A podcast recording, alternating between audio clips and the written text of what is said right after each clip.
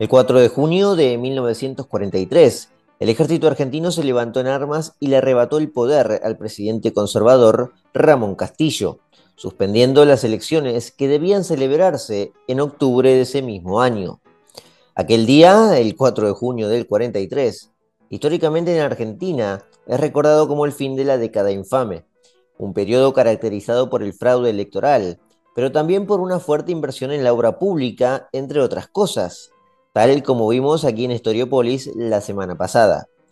La camada política de la década del 30 ya estaba fuera de juego y los que quedaban ya estaban muy avanzados de edad y habían muerto ya entrados en la década de los 40. Ramón Castillo, el presidente en ejercicio, tenía su propio candidato conservador en mente para los sufragios de fines del 43.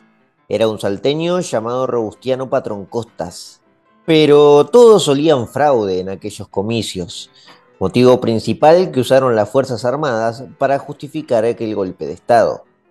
La dictadura militar que tomó el mando en Argentina dio paso al periodo conocido como Revolución del 43, un periodo de tránsito entre la década infame y el surgimiento de Juan Domingo Perón, un militar que conquistó a la masa obrera con sus leyes laborales y que devino en un experto político.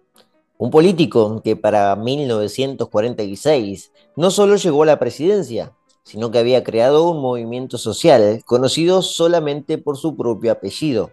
Hablamos por supuesto del peronismo. Hoy en Historiopolis vamos a recorrer detalladamente aquellos tres años convulsos y ambiguos que van de 1943 a 1946. Lo vamos a recorrer junto a Pablo Adrián Vázquez, politólogo, docente, escritor y un verdadero experto en historia argentina.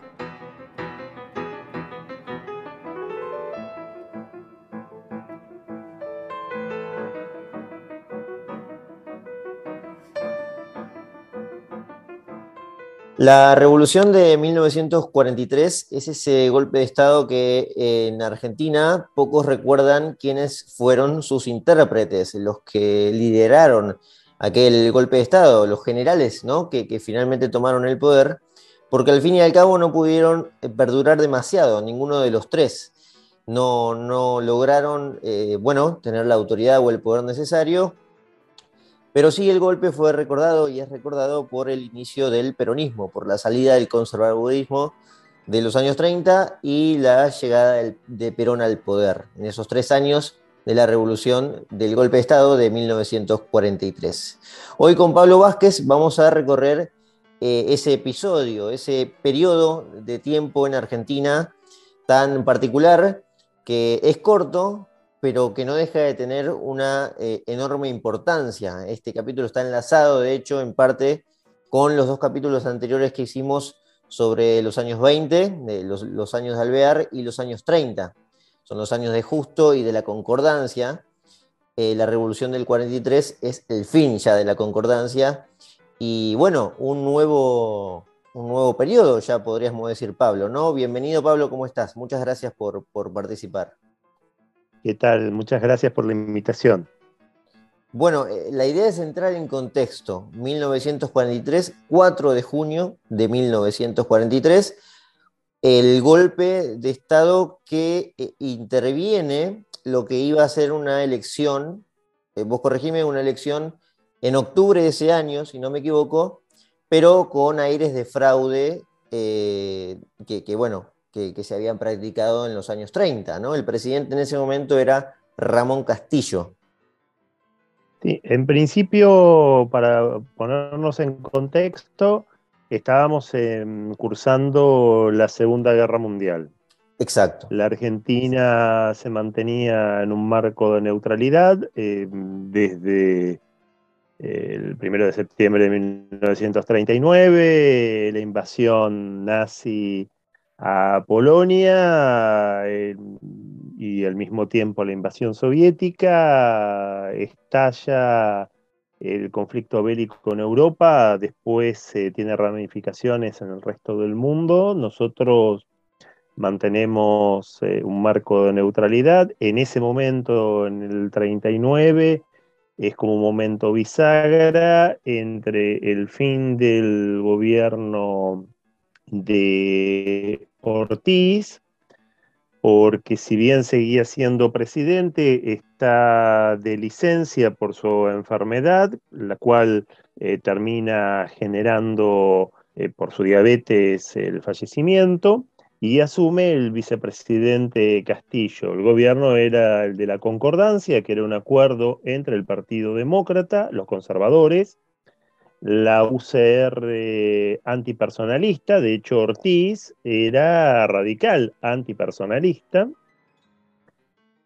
y eh, estertores del Partido Socialista Independiente, que entre Federico Pinedo Abuelo eh, y eh, de Tomaso, de Tomaso fallecido y Pinedo ya incorporado al conservadurismo quedaba poco y nada. En realidad la concordancia era una unión de, las fuerzas de derecha de provinciales, de todos los partidos conservadores, donde la figura clave era Robustiano Patrón Costa, el eh, presidente provisional del Senado y figura fuerte del norte argentino, el vicepresidente, eh, el catamarqueño Castillo, y después los partidos eh, demócratas, eh, conservadores, bueno, se llamaba demócratas, salvo en la provincia de Buenos Aires, en el resto de las provincias la nominación de los conservadores era demócrata, sobre todo era muy fuerte en Mendoza y en, en Córdoba.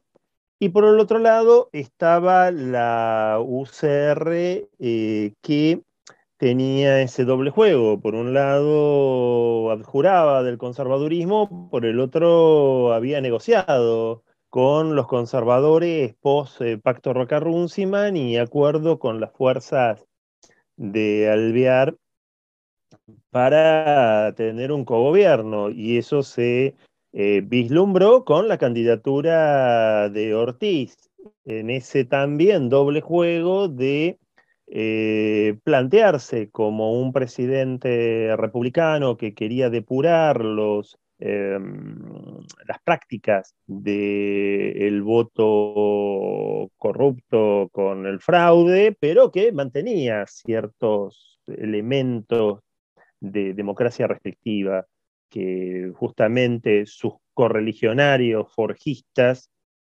denunciaban junto con otros eh, sectores o actores políticos, sea el Partido Socialista o los demócratas progresistas o sectores sindicales de la CGT.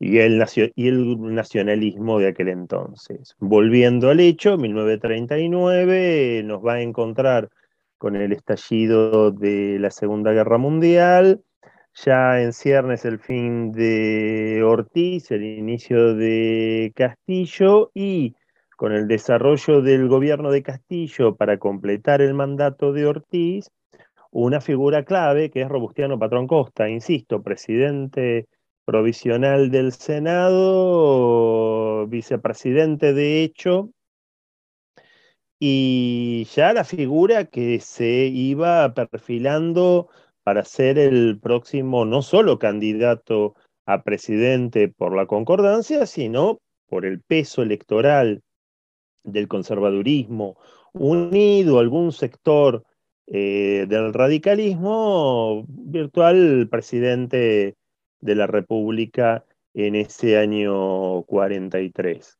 Entonces, bueno, ahí se generaba todo un marco de tensión, porque por un lado ya el régimen de lo que se denominó la década infame eh, tenía visos de agotamiento, agotamiento desde lo económico por el pacto Roca-Runciman, agotamiento de lo político, ya la cuestión del fraude patriótico y la no participación popular ya estaba casi agotado. Eh, la, figura, ¿no? desde lo social. Las ¿Mm? figuras importantes ya habían fallecido, además, ¿no? Tipo, Eso iba a referenciar. Había dos figuras claves radicales. Por un lado, Alvear. Alvear, el caudillo entre liberal y radical, había fallecido, y por el otro lado, el caudillo militar, que iba a ser el candidato radical, que era justo, ya tenía todo armado, de hecho tenía hasta comités radicales que lo estaban apoyando frente al virtual eh, posicionamiento de Patrón Costa, y también va a fallecer, ¿no? En ese, ese 43 va a ser bisagra porque se va a encontrar con figuras claves, Alvear y Justo, eh, fuera de la escena política. El Lisandro Latorre, eh, años atrás, ya años antes, se había suicidado. El socialismo, eh, si bien tiene figuras de importancia, pero no de un liderazgo de carácter nacional que pueda concitar una adhesión masiva, entonces, bueno, se encuentra la Argentina con una eh, clase política eh, que no se había actualizado, y por el otro lado, un sector, sí, más joven, del sector del nacionalismo, del sector de Forja, de la Fuerza de Orientación Radical de la Joven Argentina, sector católico, sector independiente del socialismo, del comunismo, del sindicalismo, o sectores independientes que están visualizando otro proyecto político con visos industrialistas, con contactos con, con Fuerzas Armadas y sectores productivistas y mm, falta un liderazgo, pero eso se vería un par de años después. Lo cierto es que desde el sector de las Fuerzas Armadas se empieza a insinuar que de buenas a primeras, la visión de Patrón Costa como presidente ya iba a ser obvia y parecía inevitable. Entonces hay como dos eh, caminos, hay dos como dos grupos. Eh, por un lado, el sector de los generales que plantean las dudas ¿no? sobre mm, qué hacer con Patrón Costa. Eh, si acatar, tenían cierta molestia al respecto, y después otro sector que empiezan a plantearse el actuar directamente, y esa actuación va a encontrarse en capitanes, tenientes, coroneles. Y se van a congregar en un grupo que se va a denominar GO,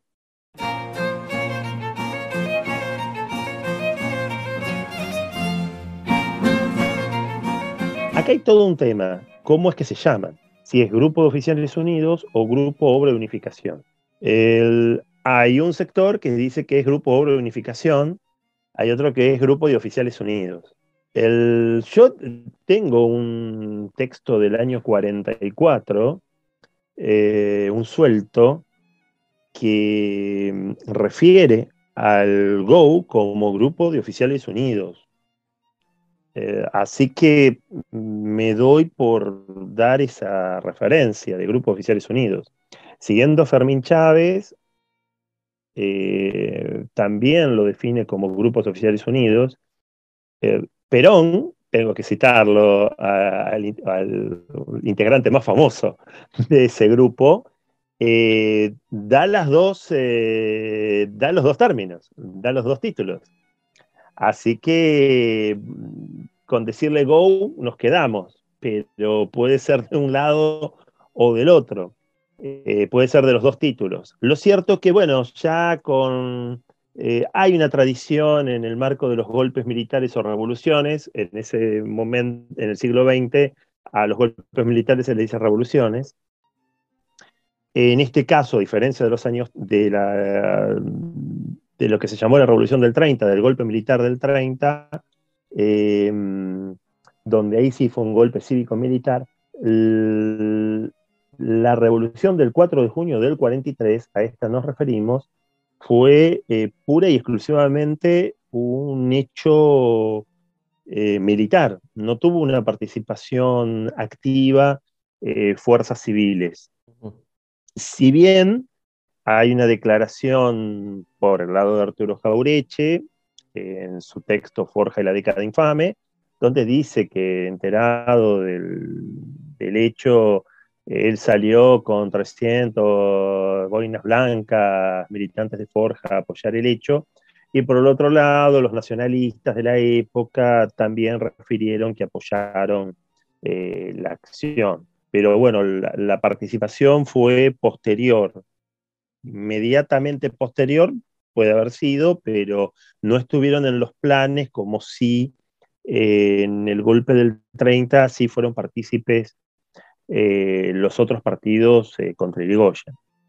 Y mm, uno se pregunta eh, cuando yo te eh, cité qué pasaba con los otros eh, militares de mayor rango, los generales, qué pasa con los generales, porque todos dicen, no se puede hacer una revolución con golpe de Estado, si uno lo prefiere actualmente, si no hay un general. Entonces, ¿qué pasaba con los generales? Sobre todo con los principales, por lo menos los primeros que han participado, eh, que son Rawson, Ramírez y Farrell. Vamos al segundo. Ok, Antes que el primero es Rawson, voy primero a Pedro Pablo Ramírez. Bien. ¿Por qué? Porque Pedro Pablo Ramírez em, era el ministro de guerra de Castillo. ¿Y qué pasaba con Pedro Pablo? Que Castillo le preguntaba, porque sentía que había rumores, bueno, le preguntaba a los sectores de inteligencia que había rumores en las Fuerzas Armadas sobre eh, la situación de inestabilidad. Y Pedro Pablo le decía, quédese tranquilo, no pasa nada. Ese quédese tranquilo, no pasa nada, que yo pregunté y no hay nada, eh, puede ser en dos planos. Eh, o se hacía el zorro, porque estaba en el golpe, o realmente no le decían nada y era subterráneo el golpe vía el Go. Sí, viendo los eh, periódicos de la época y los archivos, em, dos, tres días antes del golpe, o sea, estamos hablando, fue el 4 de junio, el primero de entre el primero y el 3 de junio, fue muy activo tanto el radicalismo como el conservadurismo.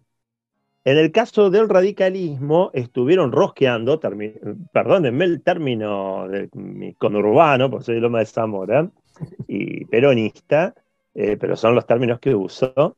Estaban rosqueando cuatro manos con Ramírez ofreciéndole ser candidato a presidente. O sea, Ramírez renuncia, dice no, porque si dudan de mí, qué sé yo, renuncio, me voy, me voy, renuncio. Entonces estaban todos expectantes de Ramírez en los medios, cual si fuese masa, ahora con si renunciaba o era candidato a, ministro de Economía, estaban todos expectantes y los ex eh, radicales alviaristas, eh, viendo que, bueno, no estaba Alvear, no estaba justo, y engancharon uno que era militar y estaba ahí, que aparte tenía onda con ellos, podía ser candidato a presidente. Le estaban ofreciendo eh, la candidatura y estaban sondeándolo. Entonces, él renuncia y al mismo tiempo le estaban ofreciendo la candidatura a presidente a Pedro Pablo Ramírez. Esto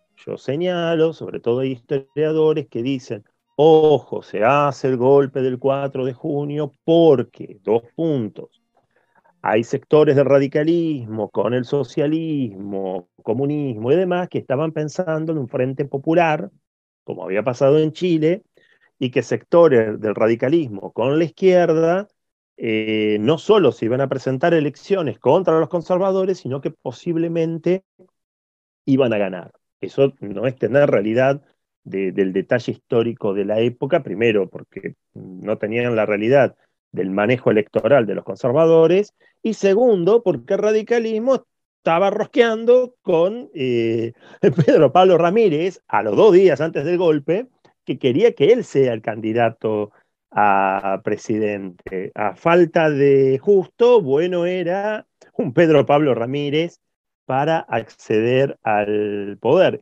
Y en esos mismos días, en ese mismo día, como si tuviésemos la pantalla dividida en la tele o en la computadora, los conservadores, muy sueltos de cuerpo, estaban haciendo su acto y de hecho estaban queriéndolo lanzar al bueno de eh, Patrón Costa, y de hecho tenía ya el discurso eh, preparado, pobrecito, para eh, ser el precandidato a presidente, que en las instancias donde se vivía la Argentina, la precandidatura del Partido Conservador o del Demócrata Nacional implicaba casi que era el presidente.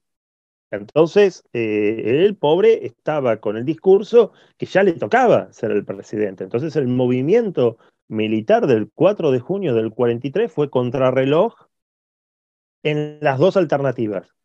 En la alternativa de no solo cortar la posibilidad de Pedro, de Robustiano Patrón Costa, de ser el candidato de los conservadores, sino también de las eh, deliberaciones de los radicales para tomar a Pedro Pablo Ramírez, que era ex ministro de eh, Castillo y que estaban sondeándolo para como reformular la concordancia entre radicales y un sector militar y ver cómo se podía realizar.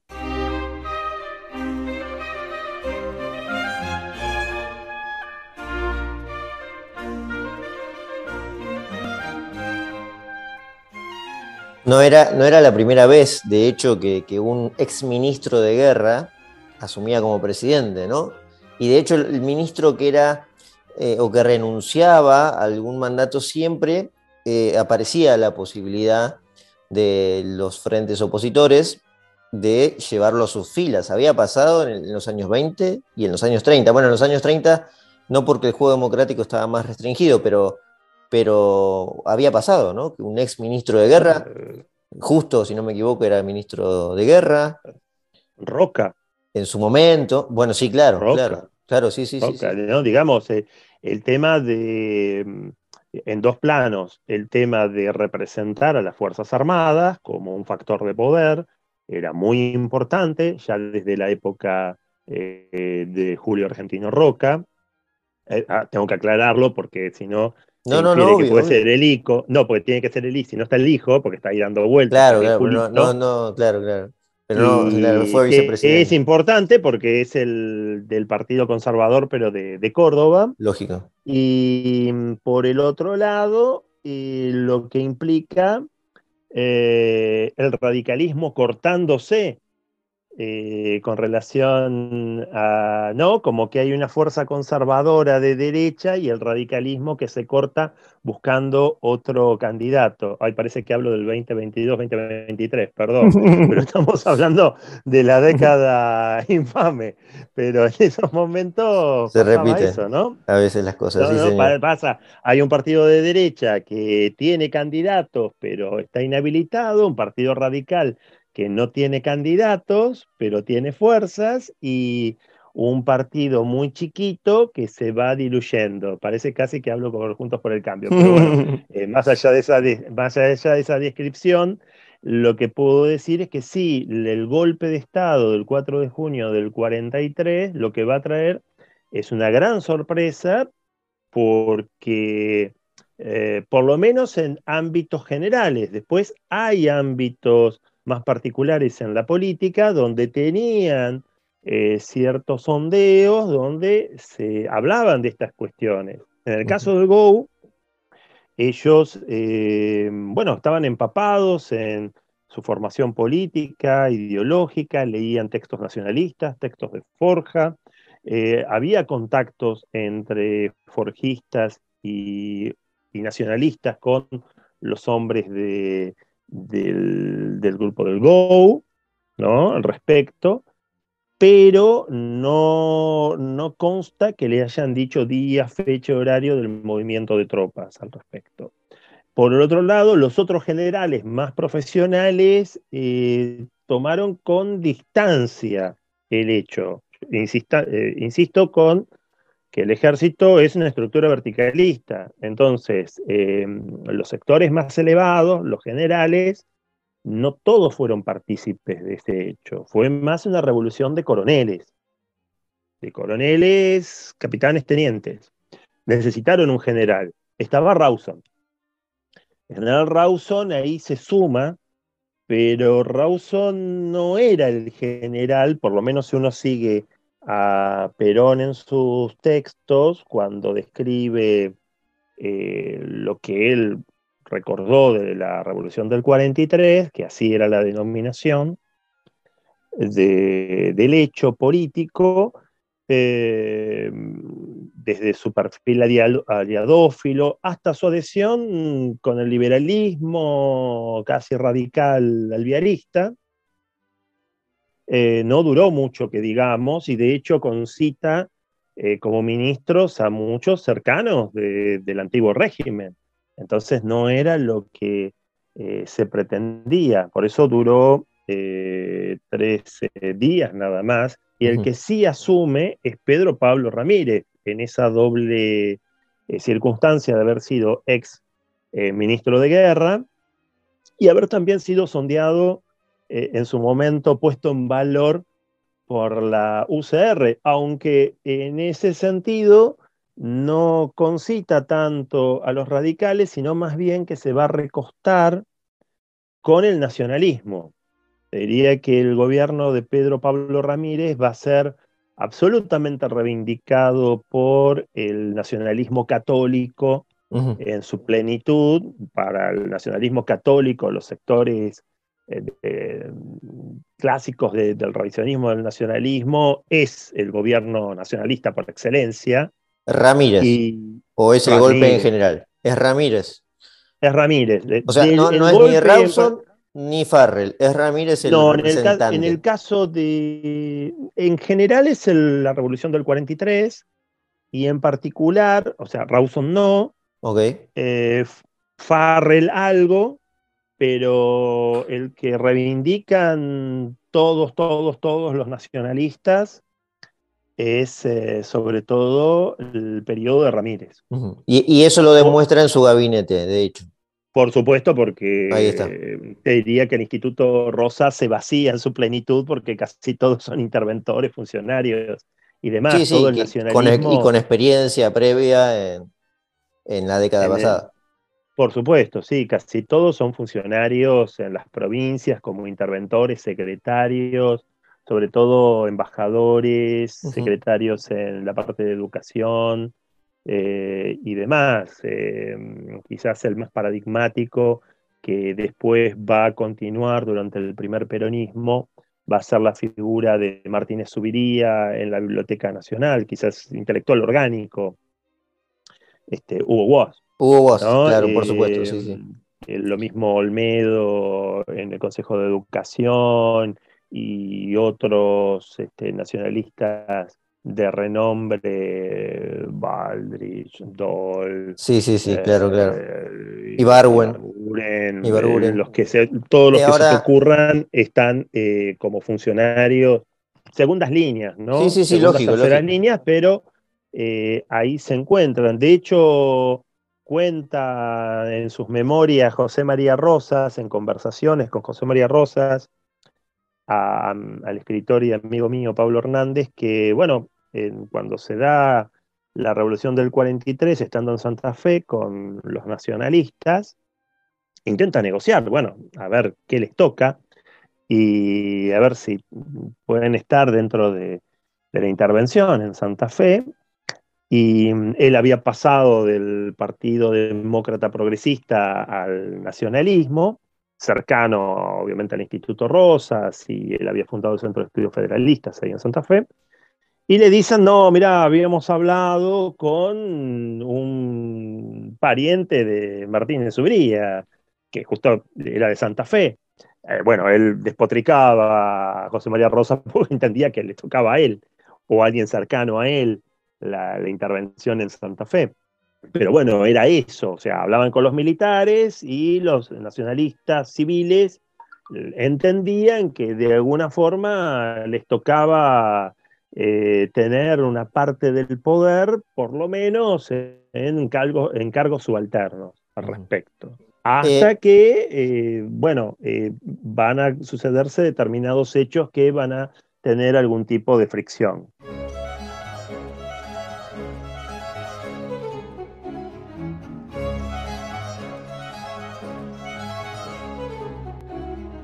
Esas fricciones que acaba de mencionar Pablo son las que, eh, bueno, van a terminar, imagino, sacando del poder a eh, Pedro Pablo Ramírez y ya depositar a Edelmiro Farrell. Esto ocurre exactamente el 9 de marzo de 1944. Pero en ese periodo de Pedro Pablo Ramírez, ya hay un militar que se volvió un poco conocido, que fue Juan Domingo Perón que fue un personaje que ya iba a eh, jugar un papel cada vez más importante ya en el gobierno de Farrell.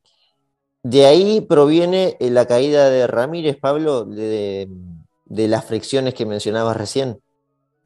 Ahí se concatena con varios hechos. Primero, el contexto de la Segunda Guerra Mundial, eh, el, avance de los aliados, agrego nota al pie cuando dicen el, el golpe del 43 es un golpe fascista o nazi, eh, es no entender el contexto de la época sobre todo cuando en el 43 hay un retroceso de las fuerzas del eje y estaba ahí en ciernes la caída de Mussolini, primero. Eh, segundo, justamente en ese contexto, em, la Argentina, sobre todo por presión norteamericana, se la obliga a mm, declarar la guerra, cosa que la Argentina no quería hacerla. Sí, el resto de, los países eh, latinoamericanos, o casi todos los países latinoamericanos, nosotros por una cuestión de, comercio, sobre todo con Inglaterra, que Inglaterra nos pedía mantener la neutralidad para el tema de la compra de carnes, no, no lo hacíamos, pero por nuestra posición política y regional, eh, la presión era fuerte. Paradojas del destino, Uruguay y Chile, la declaración fue posterior y a ellos no les indicaron que eran nazifascistas, como nos decían a nosotros. Eh, sin embargo, eh, recargaban las tintas sobre eso. Ahora, lo Pablo, perdón, que hay un ítem, porque ahora que volviste un segundo atrás con lo del golpe, con, con el hecho del 43, hay algo que quizás no queda claro cuando lo miramos en retrospectiva, con ojos del presente, que no es lo correcto, eso está claro, pero eh, ¿cuál fue la validación de ese golpe de Estado. Si uno mira los golpes de Estado que ha tenido Argentina, que han sido varios, pero bueno, es algo general de un contexto regional, y bueno, eso así es como hay que verlo. Ahora, el, golpe de 30 había tenido una justificación, o por lo menos un intento de justificación, a eso voy. Había argumentos, había intelectuales detrás, y bueno, se hablaba de, a grandes rasgos, de que había que sacar al tirano, ¿no? Bueno, esa fue más o menos en líneas muy generales y, burdas el argumento. En este caso, ¿cuál era el argumento? ¿El hecho del fraude específicamente o había más? Yo para no estirarlo mucho, pero, pero quizás la gente se pregunta, ¿viste, Pablo? ¿Qué, ¿Cómo se no, es, tal cual. Es eso. No, es tal cual como vos dijiste. Había una perpetuación eh, de la década infame en lo que tiene que ver con un sistema eh, de dependencia y con un esquema político de, continuo fraude por parte de los conservadores, eh, donde no había un, como vos decís, eh, no había una acusación contra Irigoyen o la posterior contra Perón del tirano, sino había un sistema caduco donde se sabía que con el fraude iba a ganar el candidato conservador. Entonces eh, ya no había apoyos de los partidos políticos, estaba cerrado y obsturado ese sistema, se habían caído los principales referentes de, la oposición por, por el fallecimiento, y las Fuerzas Armadas era el único o uno de los pocos, de las pocas instituciones que podía ofrecer eh, mirándolo en, perspectiva en ese momento, algún tipo de solución que era la solución armada. hablándolo en el contexto de un momento armado por la Segunda Guerra Mundial y todo lo demás, y aparte del contexto regional, eh, también hubo un golpe de Estado en Bolivia. Digamos, no todo golpe de Estado esto por ahí también, visto con los ojos del siglo XXI y lo que vivimos de la última dictadura, puede sonar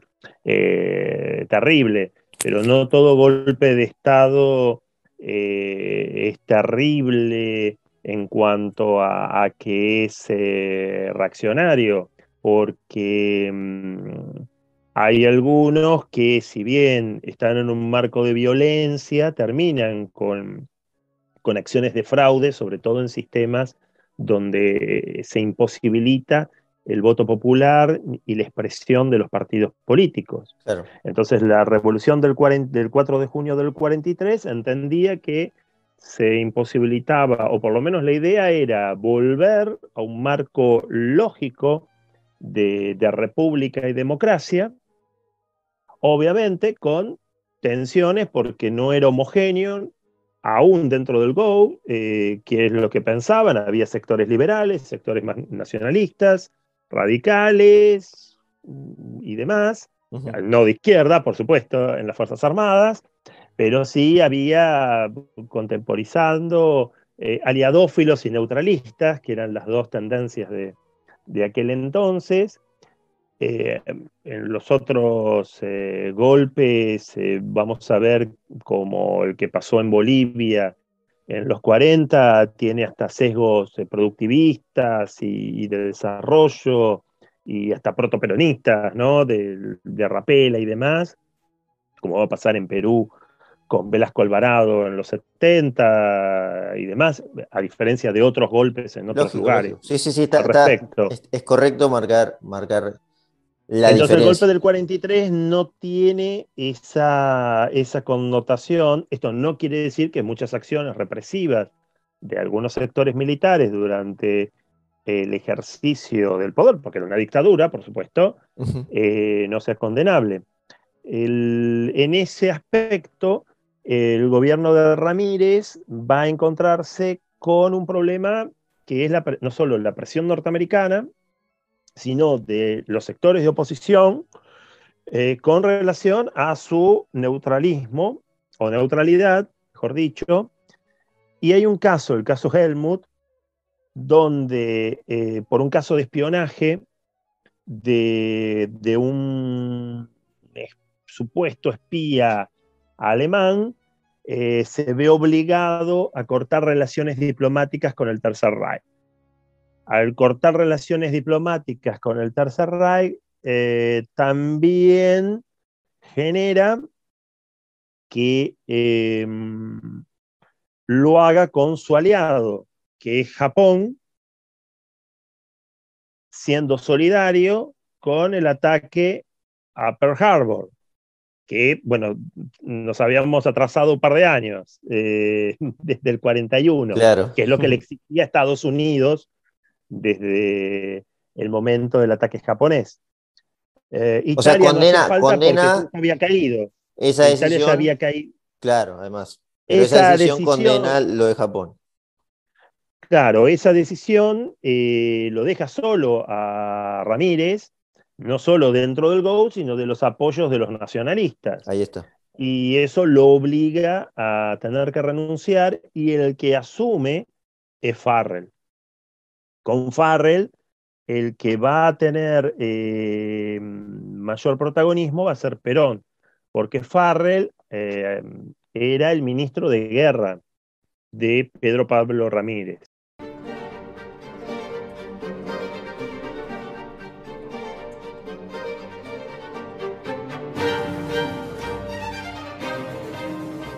Ahí veníamos, ¿no? Ministro, de, guerra, a presidente. Claro, acordémonos de la importancia del ministro de guerra. El ministro de guerra pasa a presidente. El jefe de despacho del ministro de guerra era Perón. Y luego eh, toma eh, la Secretaría de Trabajo y Previsión, 27 de noviembre de 1943. Luego, en el medio, en enero, se produce el terremoto de San Juan y después está el terremoto político del caso Helmut y la, renuncia de Ramírez, la asunción de Farrell, y ahí se da, se concatena que Perón asume eh, el Ministerio de Guerra, es secretario de Trabajo y Previsión y es vicepresidente de la Nación. eh, no, había parlamento, no había congreso, pero simbólicamente asume Perón como vicepresidente, como segundo al poder. Entonces se considera que el gobierno es Farrell Perón. En eso Perón tiene, una importancia absoluta por las leyes, 120 leyes obreras en menos de dos años, eh, en comparación con las 30 leyes que desde fin del siglo XIX hasta el 43 se habían dictado. O sea, en lo cuantitativo y cualitativo es un avance enorme.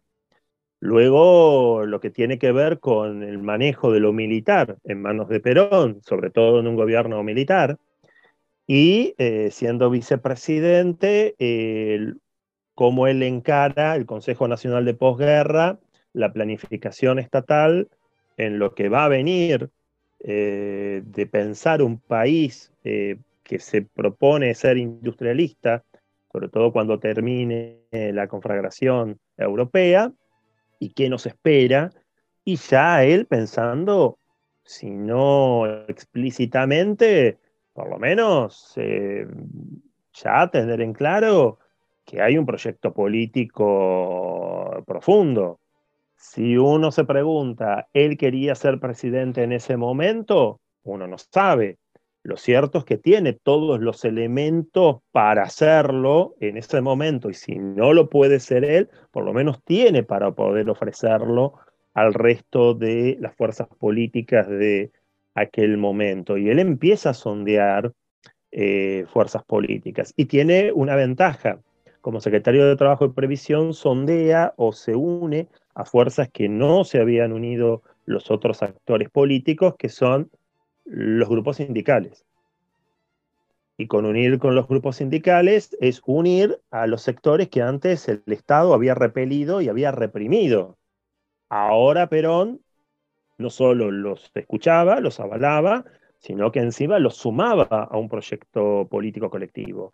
Gente que venía del socialismo, gente que venía del comunismo. A su vez, el, interlocutor de sectores nacionalistas, de sectores del catolicismo, dialogaba con radicales, forjistas y de otros eh, sectores. Obviamente que Perón en eso, eh, a diferencia de los otros integrantes de la revolución del 4 de junio del 43, tenía un proyecto político eh, mucho más denso, con mayor densidad y el Consejo Nacional de Posguerra lo hacía partícipe de diálogo con industriales, por ahí no con los industriales del círculo rojo, con los otros, los que estaban en cierne de disputar el lugar de lo que sería el círculo rojo de aquel momento, pero sí eh, le daba el suficiente background para en algún momento tener reuniones como la que tuvo en la Bolsa de Comercio o tener otro tipo de reuniones con lo que serían representantes del Círculo Rojo. Entonces ya Perón está, eh, y te lo sumo, con el que va a ser el representante absoluto y mayor contrincante de Perón, que va a ah, ser el embajador norteamericano ah, Braden. Claro, Entonces, ahí eh, no va a ser un mero eslogan eh, Braden o Perón, sino que va a referir una realidad política ya en el año 45 de un personaje con un proyecto político claro, a uno le puede gustar o no, pero hay una claridad de hacia dónde quiere eh, ir y una oposición a ese proyecto que no, no tiene un liderazgo, es verdad, no hay un liderazgo, eh, no hay una figura, no hay un alvear, no hay un justo, no, no hay alguien que concite, que sea un caudillo de esa oposición, y tiene que, que tomar prestado, o mejor dicho, Estados Unidos le presta a su embajador, a su embajador Braden, para que lidere como lo hizo en la marcha por la libertad y la democracia, eh, la oposición contra Perón. Entonces, bueno, vamos a ver eh, que ese 44-45 con Farrell se va a dar todo un proceso de estatizaciones, nacionalizaciones, avances en materia estatal muy importante, cuestiones de hidrocarburos, cuestiones eh, de mm, energéticas, eh, vialidad, etcétera, preparando el terreno para lo que va a venir post 45, pero no solo por Perón, sino post 45 pensando en el fin de la Segunda Guerra Mundial y lo que la Argentina tenía que proponer en el fin de la guerra, y parece que estamos hablando ahora en Ucrania, este, Rusia, pero digamos la Argentina tenía para proponer eh, materia prima en estos momentos, energía, pero bueno, es eso lo que eh, estaba en ciernes. Esto era avalado ya para, para ir cerrando, porque estamos ya ahí en el cierre, esto era avalado por, no sé si por toda la cúpula militar, pero Farrell lo veía con un visto bueno. Ahora llega un momento que esto estalla, que esto estalla con la fricción total que ocurre ya en octubre del 45.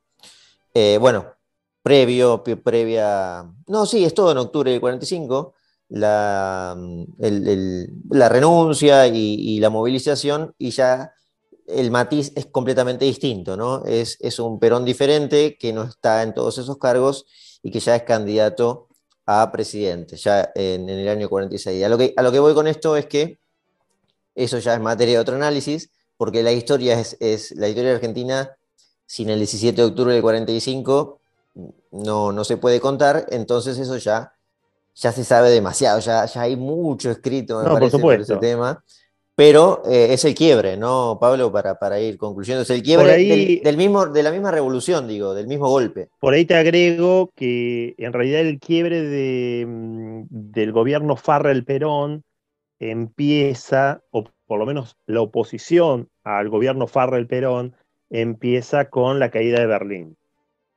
Con la caída de Berlín, eh, en mayo del 45, empieza a tomar bríos eh, Estados Unidos y el apoyo a la oposición en Buenos Aires, uno lo ve en los Wikileaks del 45, de la Embajada Norteamericana, como ellos empiezan a organizar esa oposición y desde mayo, junio, julio, agosto, septiembre, eh, desde eh, la idea de pasar el gobierno a la Corte Suprema, hasta la marcha por la libertad y la democracia, eh, son acciones que buscan esmerilar esa fuerza, con fuerza, ese gobierno.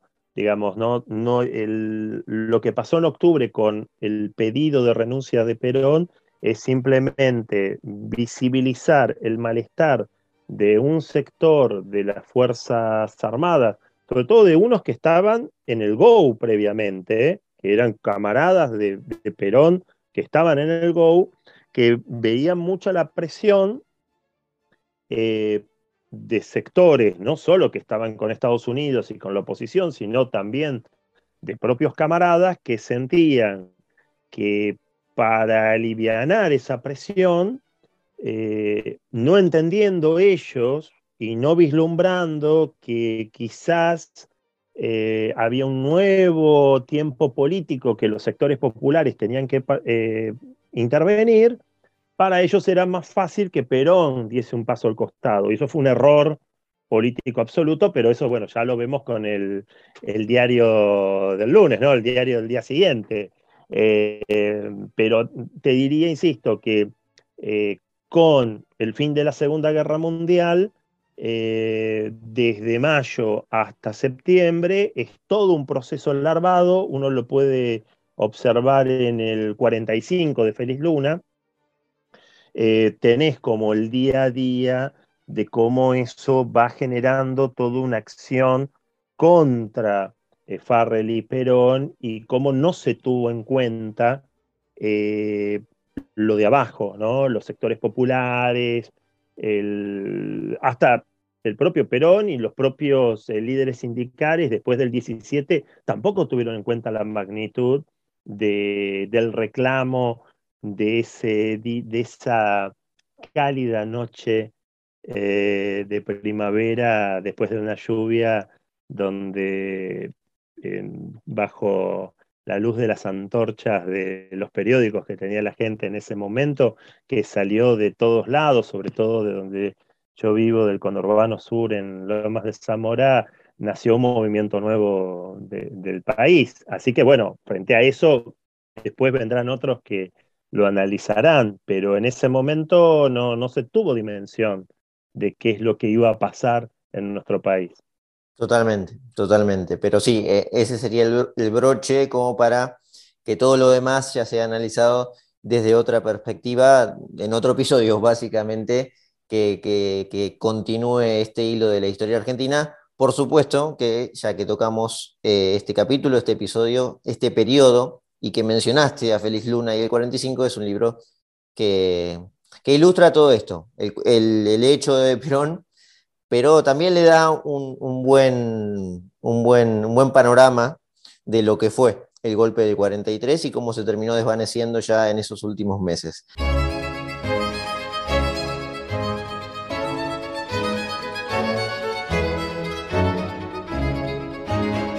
Bueno, Pablo, eh, por mi parte, mm, para mí fue un placer y te agradezco muchísimo esta participación. Quizás en otro momento eh, podemos, podemos hacer otra cosa sobre la historia argentina que ahí queda para ver quién va a continuar este hilo de la historia.